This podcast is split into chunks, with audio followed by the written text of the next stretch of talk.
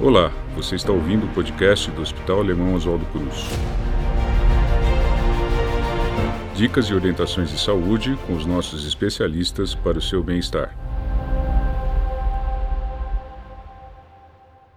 Respirar é algo tão natural na nossa vida, no dia a dia. Aliás, é uma das primeiras coisas que fazemos quando nascemos é respirar. Então, esse ato de tão automático que é, mas nem reparamos que como fazemos no dia a dia.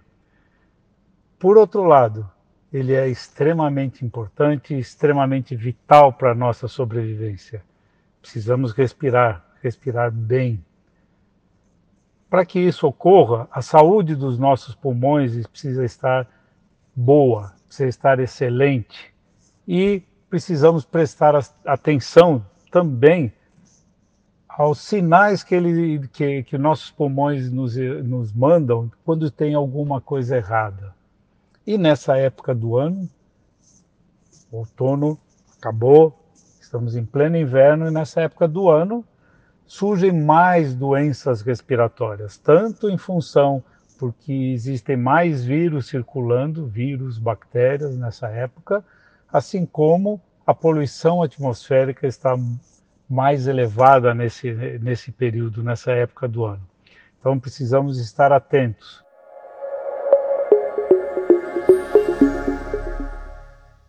Eu sou Eli X, sou pneumologista do Hospital Alemão Oswaldo Cruz e esse é o podcast sobre doenças pulmonares. Eu vou procurar falar um pouco a respeito das principais doenças que, que aumentam a sua incidência nessa época do ano.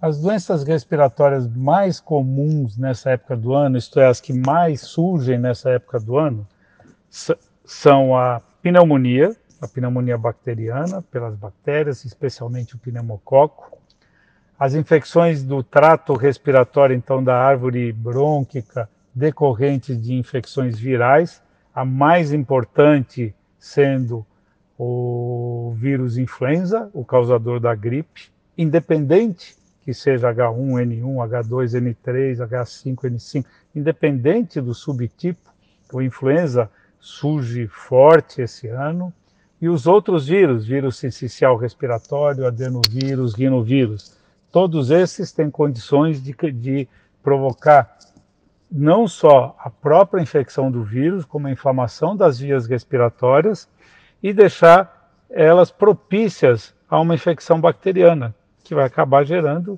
uma pneumonia quando acometer o pulmão ou uma sinusite quando acometer as vias aéreas superiores.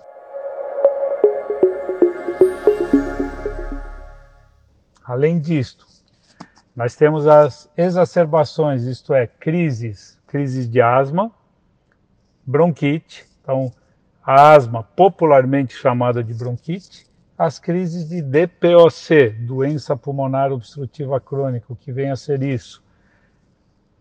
Bronquite crônica e enfisema pulmonar são as duas doenças que formam o complexo DPOC. E uma das principais causas de crise dessas doenças são as infecções respiratórias.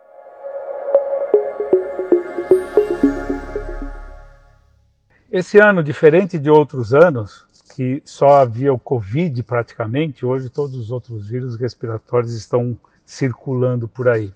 E, e o que favorece para que eles possam nos é, atacar, vamos dizer assim? O que favorece a sermos infectados por eles? Primeiro, as temperaturas, essa variação brusca de temperatura que acontece, essa grande variação. Então, temos dias com 8 graus de mínima, com máxima de 25, 26. Então, essa diferença brusca de temperatura, isso irrita as vias aéreas, deixa elas mais vulneráveis, mais suscetíveis a infecções. Além disso, só essa variação de temperatura pode provocar crises de asma, de bronquite, crises das doenças que nós chamamos de obstrutivas do pulmão. Além dessa variação de temperatura, nessa época do ano temos outras duas características importantes: baixa umidade relativa do ar e o aumento da poluição.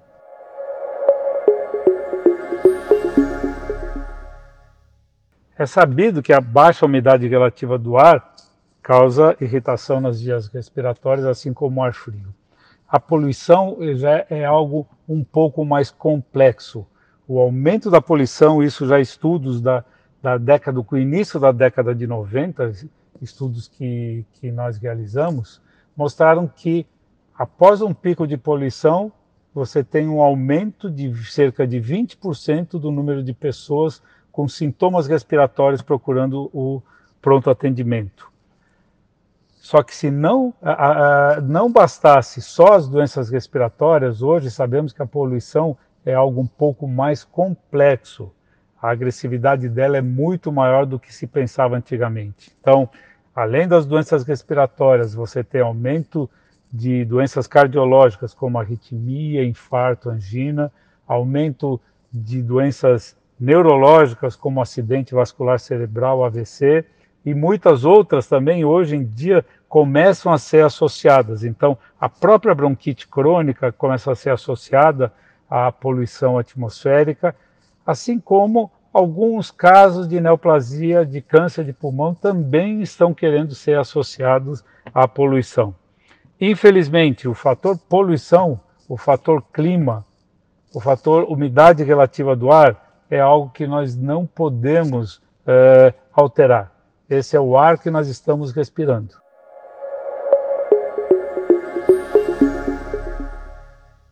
Em relação à temperatura, podemos nos agasalharmos bem, podemos evitar ambientes com ar condicionado, com ar frio. Então, isso nós podemos fazer. Quanto ao ar muito seco, que também é muito prejudicial, nós podemos aumentar a ingestão, não, não só podemos, como devemos aumentar a ingestão de líquidos.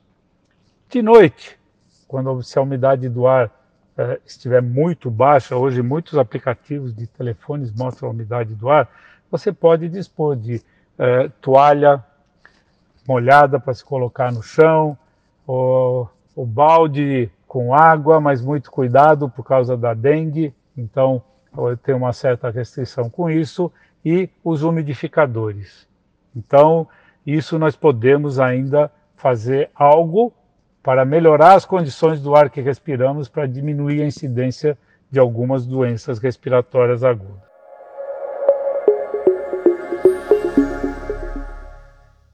Pacientes que têm doenças respiratórias crônicas, como asma, bronquite ou enfisema pulmonar, devem continuar o tratamento, não interrompa o tratamento. É, isso é uma das grandes causas de exacerbação de crise. Então, o tratamento medicamentoso das doenças respiratórias crônicas não deve ser interrompido de maneira nenhuma, de forma nenhuma. Isso diminui muito a chance também de alguém que já tem uma doença crônica ter uma crise.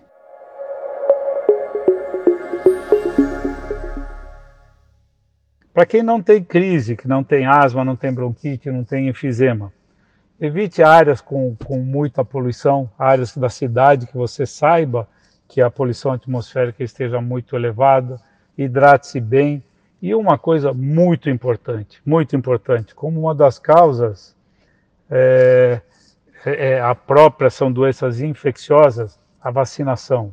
A vacina antigripal vacina antipneumocócica. Em breve teremos disponível também a vacina para vírus sincicial respiratório.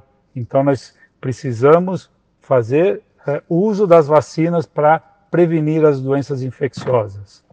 Evite contato com pessoas que estejam com sintomas, por exemplo, febre, tosse, expectoração purulenta ou secreção amarelada, algo semelhante. Evite esse contato. Se você estiver com sintomas respiratórios e vai e, é, entrar em contato com outras pessoas, use a máscara, lave as mãos.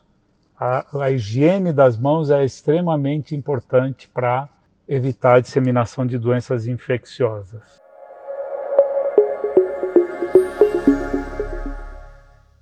Finalmente, a tosse é um dos principais sintomas respiratórios. A tosse pode representar sintomas de qualquer lugar do corpo, óbvio, muito mais associadas a sintomas respiratórios, pulmão e vias aéreas superiores. Então, se você apresentar algum sintoma respiratório, falta de ar, tosse, especialmente tosse, falta de ar, secreção, nariz com, escorrendo, procure, procure o médico, procure o pneumologista. O pneumologista é o profissional indicado para diagnosticar a causa da sua tosse, da, da sua falta de ar e poderá, além do diagnóstico, oferecer, prescrever o melhor tratamento para isso, para resolver essa situação.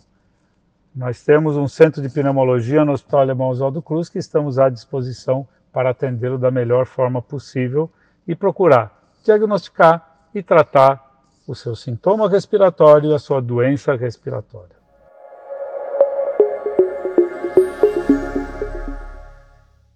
Esse foi o podcast dessa semana sobre doenças pulmonares do Hospital Alemão Oswaldo Cruz.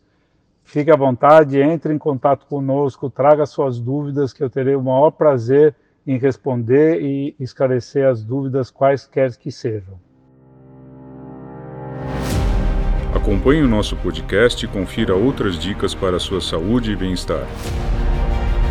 Para mais informações, acesse hospitaloswaldocruz.org.br.